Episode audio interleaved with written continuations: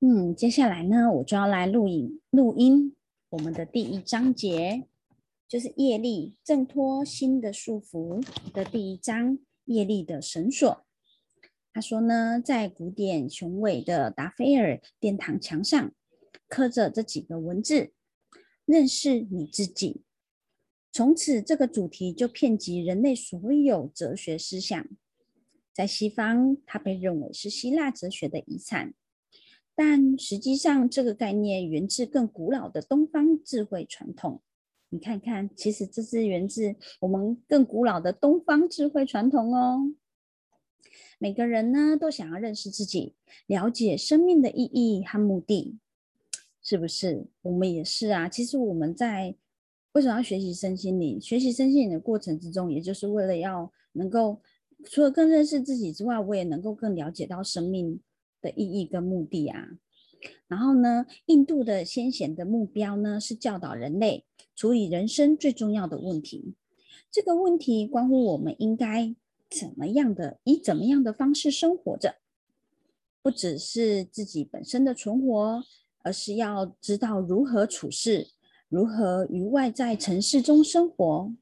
为了生活在这个世间，我们必须了解业力，就是行动法则。以及如何履行我们的职责。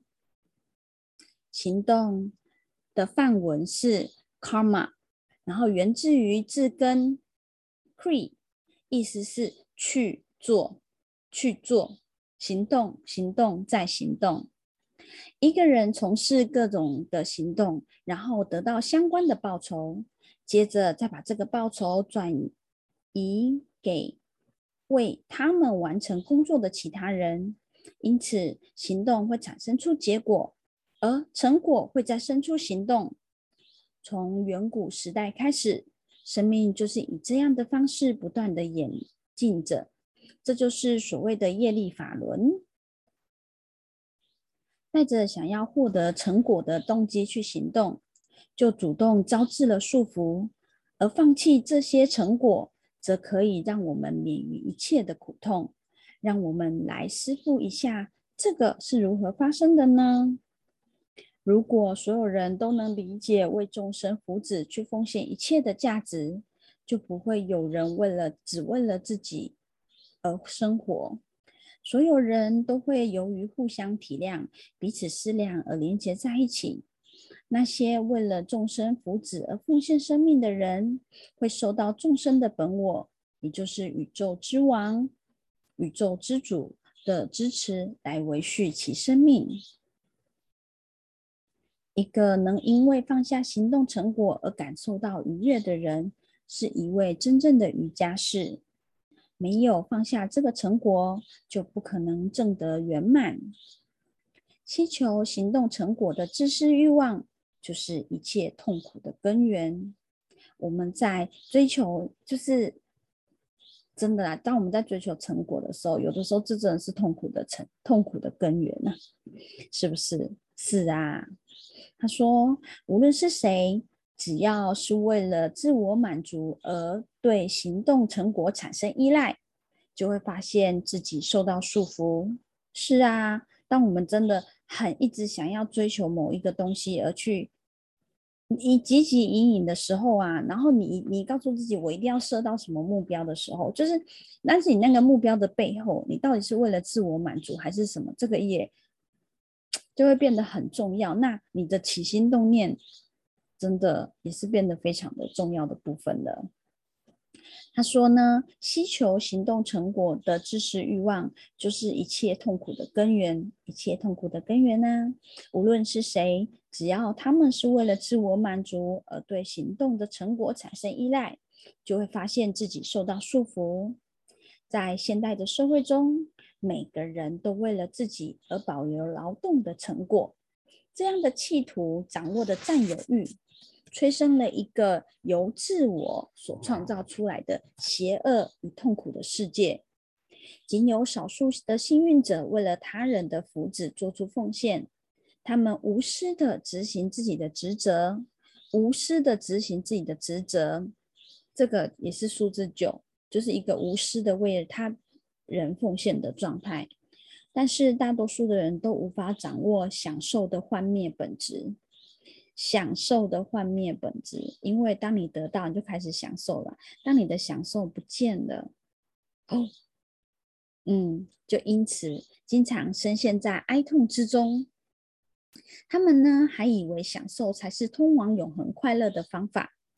这的确让人有如置身于迷宫啊！真的呢，我觉得我当我们执着在享受的时候啊，我们一直会认为享受才是快乐。可是享受的定义到底是什么呢？对啊，是不是要使这些无知的人摆脱苦难的束缚？即使并不并非完全不可能，也是极为困难的。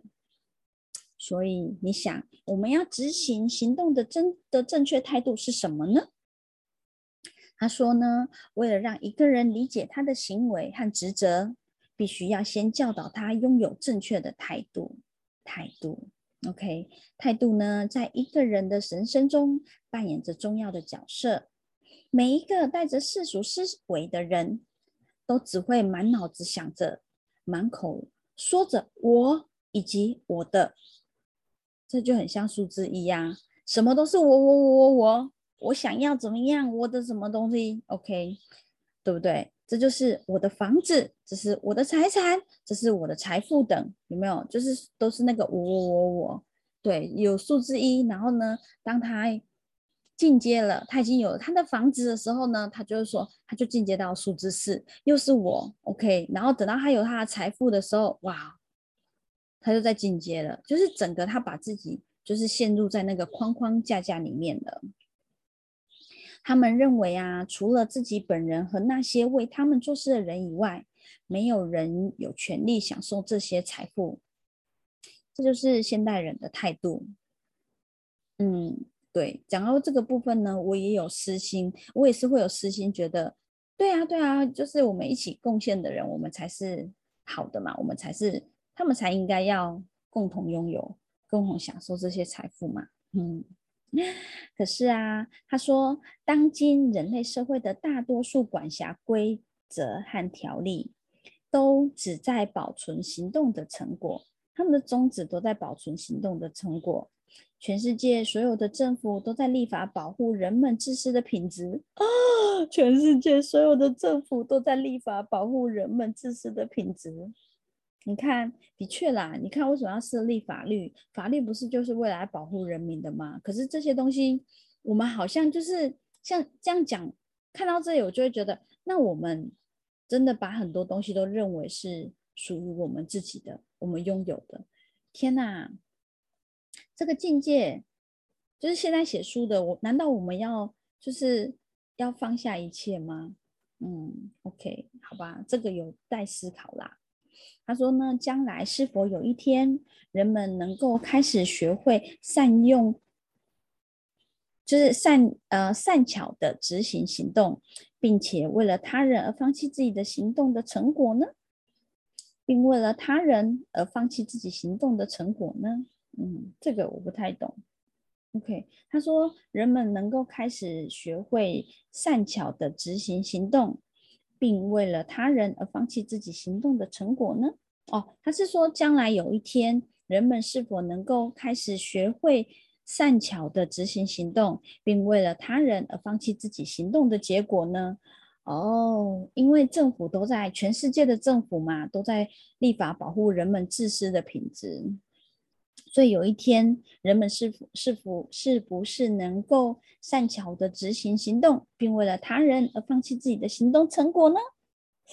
哇哦，这真的是一个好大的学问呐！真的，真的，真的。好，他说，然而有极少数的人在了解我们此处所呈现的观点后，准备放下他们所谓的权利，愿意放弃行动的成果。他说。阿拉梦想着要在人间此处建立天堂，至今对很多人而言依然只是一个梦想。如果人类真的想要提升自己，唯一可能实现的途径，便是意识到无私行动的重要性。无私行动的重要性，哇，这个很数字九呢，真的无私，然后行动力是一嘛？你看无私行动的重要性。他说，并从业力强大绳索的束缚中挣脱，重获自由。这个自由，我相信他的自由指的是心的自由，因为我们的心现在都被我们很多的框框架架啊、规规范啊、条例啊所限制住了。他说呢，人性呢需要重新定位，人类的态度必须改变。经典中提到了两条路，就是说我们要怎么改变的这两条路，一条是行动之道，和另外一条叫做舍离之道。他要的告诉我们是说，正确的态度之道也是有助于人们建立一个更美好的社会。他说。放下业果是唯一可以帮助全体人类建立永恒祥和的信念。放下业果，放下业果，放下业力的成果吗？好，他说呢，此非凡的信念教导我们要谨记，无论如何都要履行自己的责任，并且不要欲求其结果。在成功执行自己的行动之前，人们会面临三个障碍，分别是：一、享受着自己行动的成果，不把成果送给他人；二、无法善巧并无私的履行自己的责任；三、做出不恰当的事情，使行动本身成为进步的障碍。嗯哼，所以呢？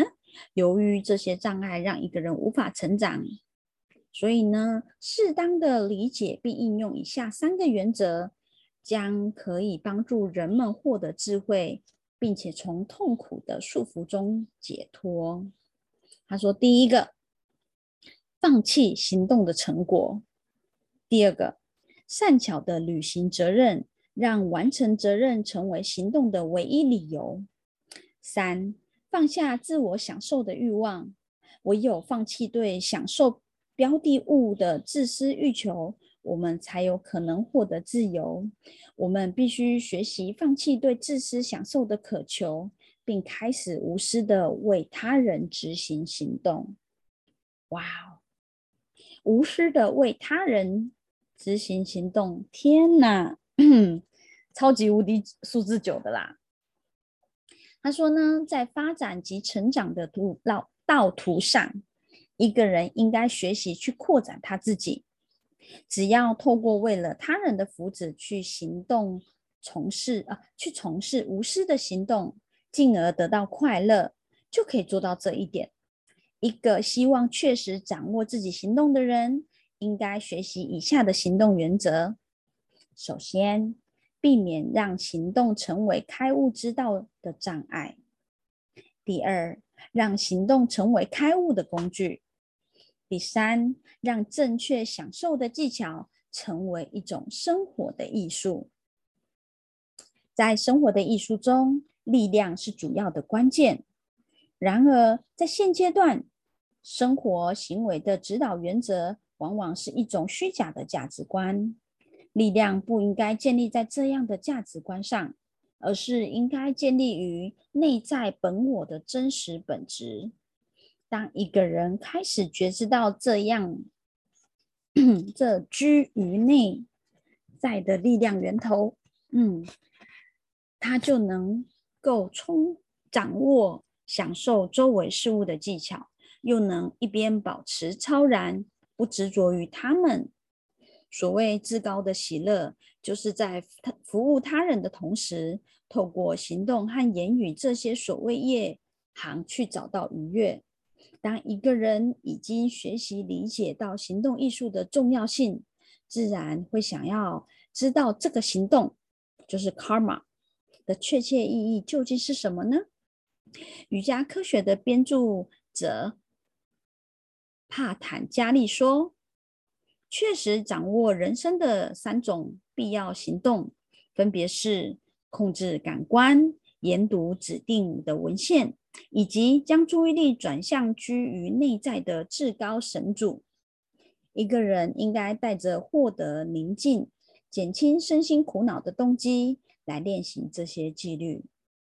他说，人生有五种苦恼：一、无名；二、自负；三、爱恋；四、验证；五、虚假骄傲。